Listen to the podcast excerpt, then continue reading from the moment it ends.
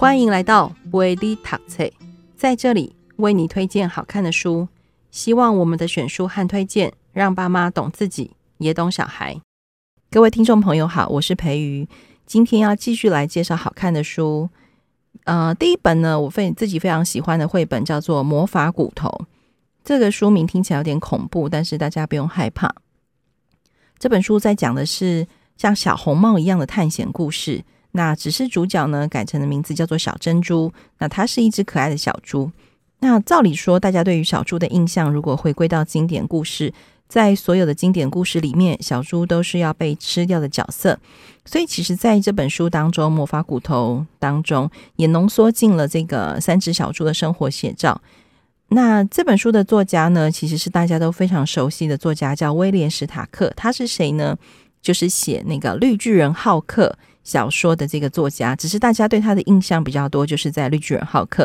但事实上呢，他是六十岁以后才开始创作绘本。在这之前呢，他画的是漫画啦，或者是插画，或者是设计。六十岁以后，因为被出版社邀请，他就开始用他的创作经验为小朋友创作绘本。那也因为这样，他的绘本其实都有非常经典的个人特色。例如说，像这一本《魔法骨头》。他除了挪用所谓经典童话故事之外，他也在这本书当中创造了非常多经典的桥段。也就是因为他花了很多力气在塑造角色，或者是创造这些故事桥段，所以虽然这本书的出版年份非常非常早，可是现在再回过来看，还是发现他有非常多超前时代的设计。那因为这本书的书名实在太惊悚了，叫《魔法骨头》，所以我就先跟大家说一说它的结局。结局就是这个主角小珍珠，他最后还是平安无恙的回家跟家人相聚。只是呢，这一次救他的这个主角，并不是什么超级英雄，而是一根骨头。对，就是一根骨头，你没有听错。那我们回到所谓的故事角色来看呢，这根骨头它当然没有性别喽，所以你也不知道它是谁的骨头，你也不知道它的名字。它其实只是一根没名没姓，也不知道到底是什么生物的骨头。那这样的角色设定呢，看起来无足轻重，可是最后却成了救命英雄。其实让所谓的人生胜利组在这本故事里面有了重新被定义的机会。所以以这个前提来看呢，大家也许就能够理解这本在一九七六年就已经出版的绘本，它为什么有所谓超前时代的经典的原因哦。那我们接下来进入故事当中。这个主角和小珍珠，他在故事当中穿的是非常可爱的粉红洋装，还有圆边的大帽子，还有优雅的小包包。那这样的外形设定呢，可能会让很多爸妈一刚开始跟孩子共读的时候，就想说：天哪，难道又是一个强扶弱难救女的经典老故事吗？但大家真的不用担心，佩瑜绝对不会介绍这样的故事哦。那从故事的开始，从书名页开始。这个小珍珠，她从花丛中走来，可是她走来之后呢，她做的事情却跑，他他是跑去看街上正在工作中的人们在做的事情，例如说，他跑去看清道夫啦、卖花人，或者是做面包的师傅。那在这个画面当中，这些人都非常努力在工作中哦。那旁边的小珍珠呢，他在想的事情就是，这些可能是我有一天以后也会做的事哦。所以，其实小珍珠在故事当中非常有现实感，而且跟生活的连接度很高。他并没有把自己放在梦幻场景当中，而是他对于眼前周边环境的人事物有自己的体认跟想象。所以，对未对于未来，他当然也有自己的看法。那我觉得这个角色在光是在前面三页的设定上，就让小孩这个小珍珠有所谓的自主能力跟自己思考的能力。这也是我非常喜欢这本书的原因之一哦。那故事再往下看，在小珍珠回家的路上呢，他坐在森林里休息。那这个休息的时候，他竟然就遇到了没有名字，可是却会说话的骨头。那骨头不仅会说话，他还会打喷嚏，还会发出打呼的声音。然后小珍珠就被他吓到了。小珍珠问他原因，他就说天生如此。这个简单的回答，其实对于很多小孩来说是非常超现实的故事设定。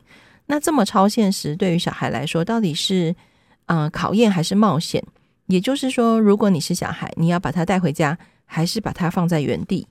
那很多时候，对很多小孩来说，这个问题我觉得非常容易回答，因为这么神奇的骨头，应该很多人都想要拥有。更何况今天是被小珍珠遇到了，他当然也会想要带回家跟家人分享。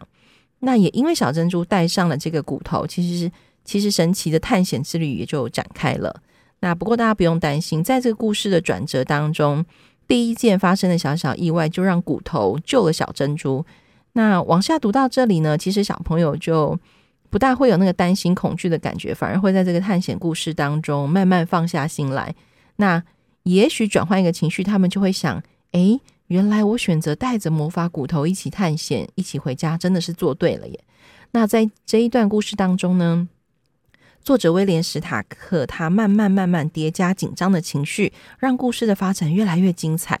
所以呢，当我们往后看到下一个危险的片段的时候，其实我们不大会那么担心，反而会继续在那个探险当中发现很多很有趣的这个故事人物设定，他们所展现出来的应变能力哦。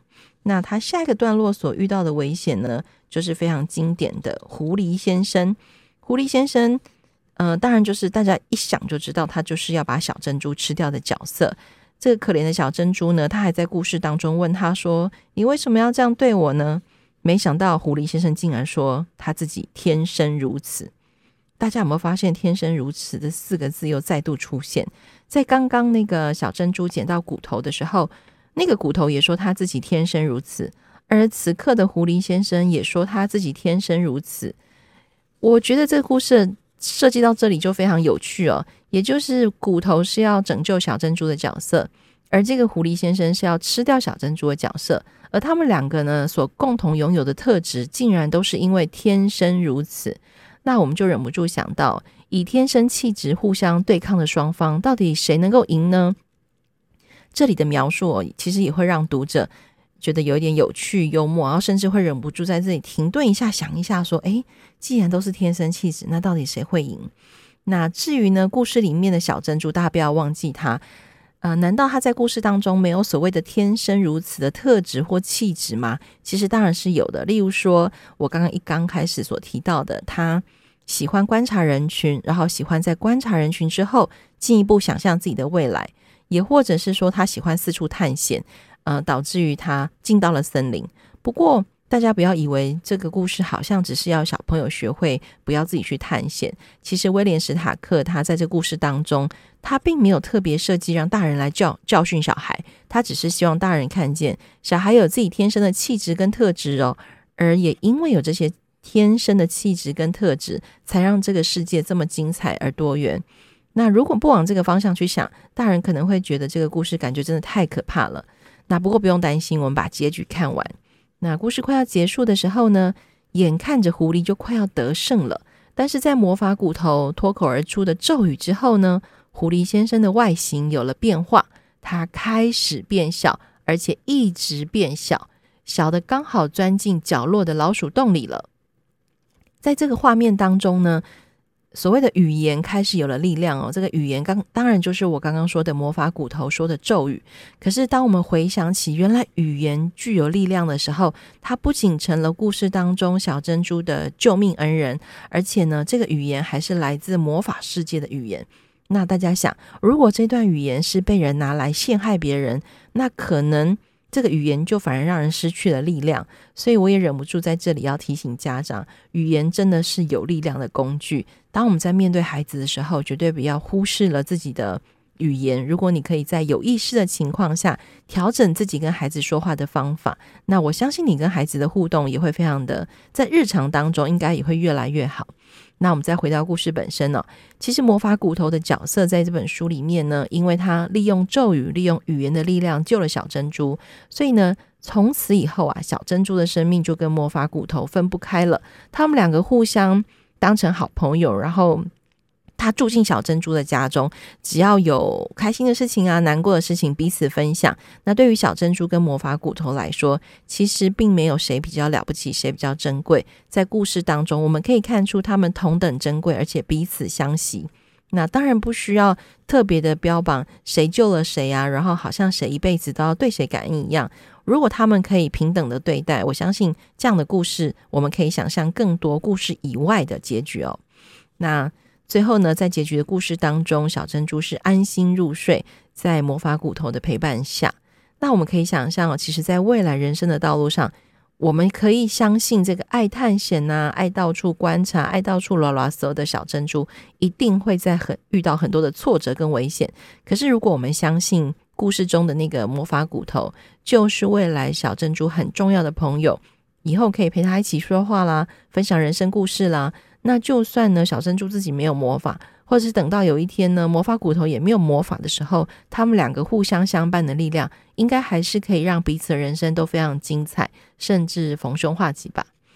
那这是一本非常适合睡前说的故事，因为最后的结局是落在睡觉前。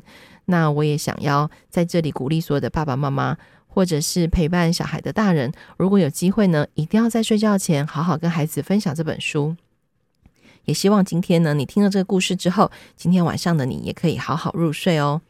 今天就先说到这边了，谢谢大家，拜拜。